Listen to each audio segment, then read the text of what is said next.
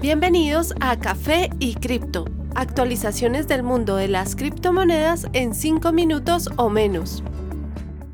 Hola a todos, bienvenidos al capítulo 94 de Café y Cripto. Soy Miguel actualizándolos hoy agosto 2 de 2021. Tras estrellarse con el nivel de 42 mil dólares, Bitcoin cae hasta 39.700, donde se soporta actualmente sobre curvas de precio promedio de 100 y 200 días de lograr superarlas en este nuevo intento, el siguiente nivel importante sería el de 45.000. Ether continúa con un increíble impulso alcista. Al momento llega a 2.640 dólares, con 13 días continuos de precios positivos. Próxima resistencia importante a 2.900. Aunque con menos impulso, BNB también acumula más de 10 días en verde. Su precio actual es 335, tras varios días luchando con la curva promedio de 100 días objetivo actual. ADA sigue en el nivel de 1.33 tras 7 días luchando con este punto, donde se encuentran las curvas de 50 y 100 días. Si logra superarlas, su siguiente target sería el de 1.46. En las demás top 10, Polkadot y Uniswap muestran un comportamiento muy alcista con precios de 18.5 y 22.9 respectivamente los gigantes petroleros están empezando a moverse hacia el minado de Bitcoin para reducir las emisiones dañinas al medio ambiente como el metano. El gas es un producto secundario de la producción de petróleo, el cual normalmente es quemado.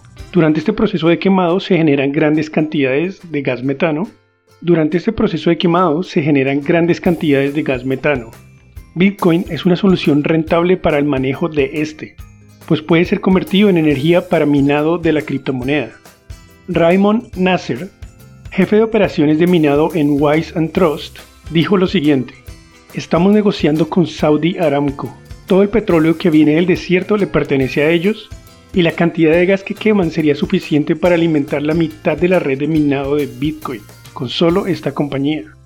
Texas es otro lugar donde se queman considerables cantidades de gas. Jim Kramer dice que ExxonMobil necesita empezar a usar gas para minado de Bitcoin, algo que es un excelente escenario para ellos, pues obtendrían ganancias extra y también reducirían sus costos, debido a que hay multas cuando se quema gas en exceso.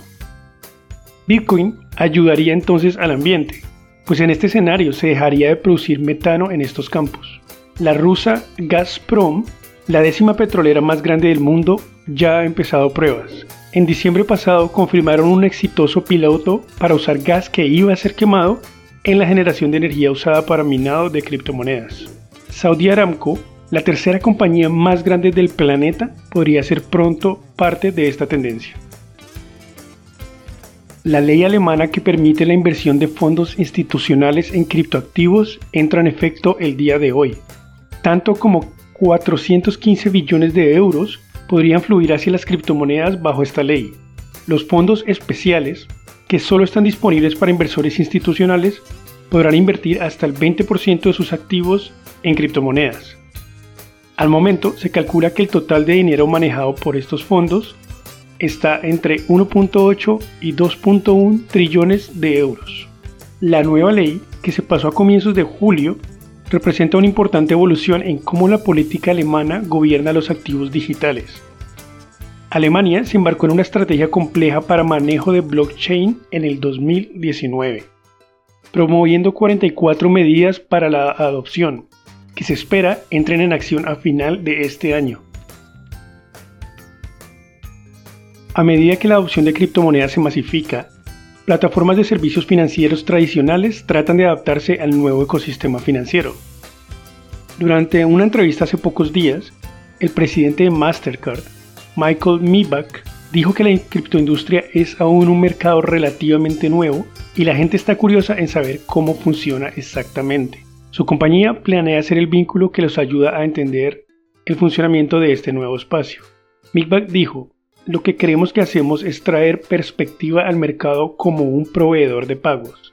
Tenemos que estar en este espacio porque la gente está buscando respuestas al respecto. Mibag anotó que la compañía está lista para ayudar a los bancos, en especial con las CBDCs o monedas emitidas por bancos centrales. Al respecto, dijo, Todos estos países tienen que hacer un cambio entre el funcionamiento actual de productos financieros y lo que resuelve una moneda de banco central. Tenemos experiencia con todo eso. A comienzos de este año, la compañía reveló que empezaría a apoyar varias criptomonedas, admitiendo que se han convertido en parte vital del sector de pagos.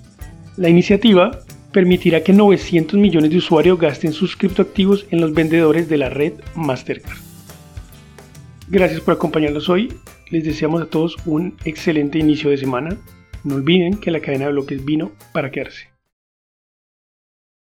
Los artículos y análisis mencionados en este podcast no constituyen una recomendación u oferta de inversión ni una promesa de resultados futuros. Haremos todo lo posible para garantizar la precisión de la información incluida en este podcast sin asumir ninguna responsabilidad por cualquier información faltante o incorrecta. Las operaciones con criptomonedas implican un elevado riesgo, incluyendo pérdida parcial o total del capital invertido y pueden no ser adecuadas para todos los inversores.